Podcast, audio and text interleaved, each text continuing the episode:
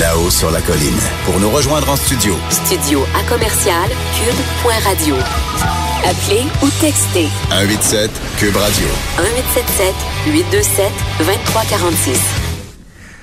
Eh bien, on va rejoindre José Legault, politologue et chroniqueuse au Journal de Montréal. Bonjour, José. Bonjour Antoine. Donc, le gouvernement est en crise à Ottawa, José. C'est intéressant. Tu l'as Tout choisi. se passe sur l'autre colline aujourd'hui. J'avoue que je suis un peu jaloux. Tu l'as choisi ton sujet ce matin. hein? oui, oui, oui. Oui, effectivement. Oui, en effet. Donc, euh, démission choc, hein, je pense qu'on peut dire, là, de l'ex-ministre de la Justice. euh, Judy Wilson-Raybould, qui, qui avait été rétrogradée euh, aux anciens euh, combattants. Euh, et là, maintenant, la grande question, c'est lorsqu'elle va sortir en public pour parler, parce que de toute évidence, sa démission, c'est pour qu'elle se libère et qu'elle puisse parler en toute légalité, comme elle dit dans son communiqué de presse, dans l'affaire Lavalin, SNC Lavalin. Euh, Qu'est-ce qu'elle va dire? Euh, donc, est-ce qu'elle va dire que le premier ministre Justin Trudeau euh, lui aurait euh, imposé des pressions indues pour Ben éviter oui. un procès criminel à SNC Il a Lavalin? peut-être ordonné, il a dit tu vas perdre ton emploi si tu si tu fais pas ça, ce qui serait Voilà. vraiment là euh, une, une intrusion dans le dans le- le- l'indépendance, euh, c'est-à-dire une brèche dans l'indépendance du pouvoir judiciaire? Oui, ou est-ce que ça serait son interprétation à elle d'une pression indue? Donc Voilà. là, on n'est pas encore rendu là. On, on va attendre parce que Madame euh, Raybould s'est adjoint des services comme avocat quand même de rien d'autre qu'un juge à la retraite de la Cour suprême, hein, n'est-ce pas, Thomas Albert? Cromwell? Ah oui, c'est ah, Monsieur Cromwell. Oui, ça c'est c'est un quand même lorsqu'on et SNC Lavalin aussi a un ex-chef de la Cour suprême comme avocat, donc euh, ils sont populaires euh, ces gens-là. Oui. Mais ça, ce que ça veut dire, c'est que Madame Raybould veut vraiment couvrir complètement là euh, euh, toutes ses arrières lorsqu'elle sortira en public pour être sûre que qu'elle ne euh, ne n'ira pas à l'encontre du fameux privilège euh, avocat-client, euh, puisqu'elle est avocate aussi. Donc, euh, qu'est-ce qu'elle va pouvoir révéler de ce qu'a dit le premier ministre? Et encore une fois, est-ce que ce sera ce qu'il a dit ou est-ce que ce sera son interprétation de ce qu'il lui a dit? Parce que en quittant, on peut prendre pour acquis qu'elle n'a pas la même version que Justin Trudeau hein, sur cette Ah affaire-là. clair. Sinon, elle serait restée. Euh, et M. Trudeau, depuis les révélations du Globe and Mail la semaine dernière, euh, ou les allégations, je devrais dire, du Globe and Mail, euh, ne cesse de répéter que ces allégations-là sont fausses. Et là, évidemment, ben, la le premier qui va être euh, en point de presse cet après-midi pour réagir à ça, c'est Andrew Scheer chef du Parti conservateur, qui évidemment, euh, euh, ça sent le sang, hein, ça sent le sang frais, hein, comme on dit en anglais, des smell blood. Euh, et là, on va voir ce qu'il ce qu'il va tenter d'en faire. La même chose au NPD, quoique ça, c'est un adversaire de moins en moins redoutable pour les libéraux. Dans quelle mesure cette affaire-là peut vraiment faire mal à Justin Trudeau? On voyait sa popularité, notamment au Québec, encore très, euh, comment dire, très élevée là, dans Mm. Oui. les sondages. Donc, Oui. Est-ce qu'on peut euh, penser que ça peut faire mal si loin du de l'objectif Mm. euh, électoral? Mais on ne sait pas. Ça, encore une fois, ça va dépendre de ce que Mme Raybould va le dire et quand elle va le dire et comment elle va le dire. Euh, alors, c'est quelle est l'impression qui en ressortira euh, à propos du premier ministre Justin Trudeau?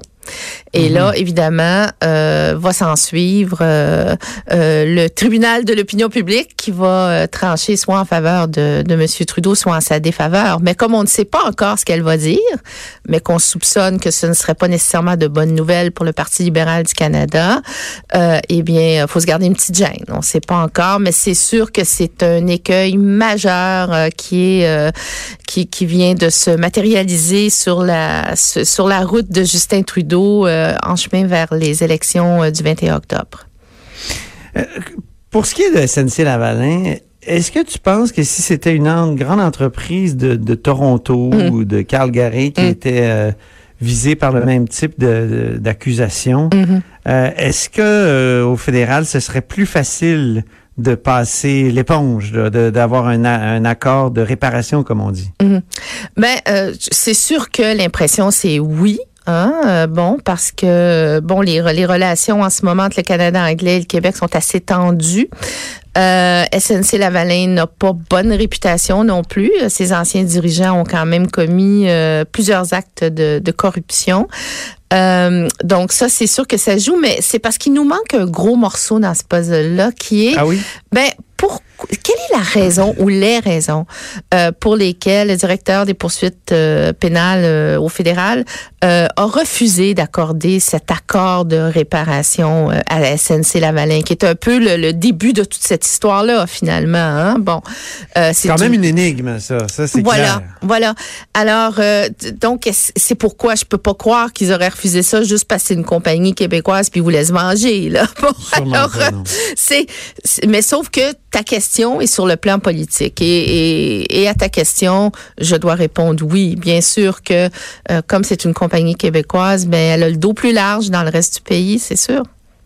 Puis euh, là, on apprenait ce matin, c'était dans la presse, que le DPCP québécois pourrait aussi Mhm. porter des accusations Ben oui. contre ben oui. SNC Ben oui. Lavalin. Oui. Et là, tout Mais à l'heure, pour- on se demandait, Jean-François Gibault et moi, mais comment ça, le DPCP? C'est pas la GRC qui a fait le- qui a fait l'enquête? On a appelé, puis euh, on a appelé plusieurs sources qui nous ont Mhm. dit, ben, les euh, procureurs s'arrangent entre eux, ça joue au niveau Mhm. des procureurs, ils s'échangent des mandats. Mhm. Et, et- et là, on a comme l'impression qu'il y a eu un délestage, mais c'est une théorie, là, je veux dire, mais sur la place publique, on peut présenter des théories. et, et la théorie, ce serait... Ben oui, c'est une hypothèse, c'est ça. C'est c'est que peut-être que que, que le, le, le SPPC fédéral, Mhm. qui est l'équivalent du Ouais, directeur des poursuites criminelles et pénales euh, au Québec, lui c'est- a voulu se délester de, de certains éléments euh, de- d'enquête et, et de contre euh, SNC Lavalin. Oui, mais quelle qu'en soit euh, l'explication, ça c'est pas une bonne nouvelle non plus pour SNC Lavalin qui Hey, s'ajoute. non. même si ce sont des gestes qui auraient été euh, posés au début des années 2000, là, encore une fois, là, donc on n'est pas dans le présent, on est dans on est dans le passé. Oui. Euh, encore une fois, pot de vin, corruption, comme à l'époque du CUSUM, hein, n'est-ce pas, avec Arthur euh, Porter, le petit pot de vin de 22 millions euh, de dollars qui avait été versé pour avoir le gros contrat du, du CUSUM, du, euh, de, de- du centre universitaire McGill, le gros hôpital. Donc, c'est sûr que ça ne fait qu'ajouter euh, à la mauvaise réputation euh, de SNC Lavalin, même si depuis euh, la compagnie euh, jure qu'elle a fait euh, le ménage au, au- dans ses écuries. Il nous reste une minute, mais- ma chère Josée. Je, je voudrais pas passer sous silence ton texte de ce matin, Ouais. qui était un beau coup de chapeau à Michel Sarah Bournet, qui Ouais. est historien et politologue, peu connu, comme tu le dis si bien, du grand public, mais tu parles d'une vie tissée, serrée, d'une passion sans limite pour le Québec, puis c'est bien vrai. Donc, Mm. je te laisse les dernières secondes pour nous parler de Michel Sarah Bournet. Mm. Bon, là, je vais devenir ému, mais euh, c'est ça. Oui, il est quoi. décédé à l'âge de 58 ans et euh, c'est ça. Alors, si vous lisez ma chronique, vous allez trouver euh, plein de titres de ses ouvrages à la fin. Vous allez peut-être vouloir découvrir cet homme-là qui a qui a donné finalement toute sa vie académique à son amour du Québec et qui était bon, oui, souverainiste, mais qui était aussi pour un Québec ouvert, pour un Québec tolérant et qui a fait une quantité de travaux universitaires, Antoine, tu le sais comme moi, Ah euh, qui rendrait jaloux bien, bien, bien d'autres Il a professeurs écrit sur d'université. l'affaire Roncarelli, Duplessis Absolument. contre les témoins de Jéhovah. Ça, ça a des Le- leçons hein, pour aujourd'hui, ce qui se passe dans, Absolument. dans, dans le dossier des signes religieux. Euh, donc, Duplessis euh, entre la grande noirceur et la société libérale, les nationalismes au Québec au 19e si- euh, et au 21e siècle. L'enseignement de l'histoire au oui. 21e siècle aussi, parce que c'était un, un, un pédagogue extraordinaire et c'était une personne adorable, Euh, Oui. une personne gentille, affable, aimable, un père, un grand-père, même à 58 ans. Oui. Euh, et euh, c'est une grande perte. Et ça- il fait partie de ces grands intellectuels qui sont euh, plus à l'université, moins connus de la population. Mais c'est pour ça que j'ai écrit ma chronique, que je voulais un petit peu le faire connaître à nos lecteurs. Ben, on te remercie pour ça. Puis, euh, évidemment, on pense à, à sa famille Oui. et on leur offre Oui, euh, oui. nos condoléances. Tout à fait. Pour euh, Michel Sarah-Bournet, qui est vraiment parti trop vite.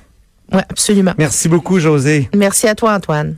Restez des nôtres après la pause. Euh, on s'entretient avec nos constitutionnalistes, Patrick Taillon et Guillaume Rousseau.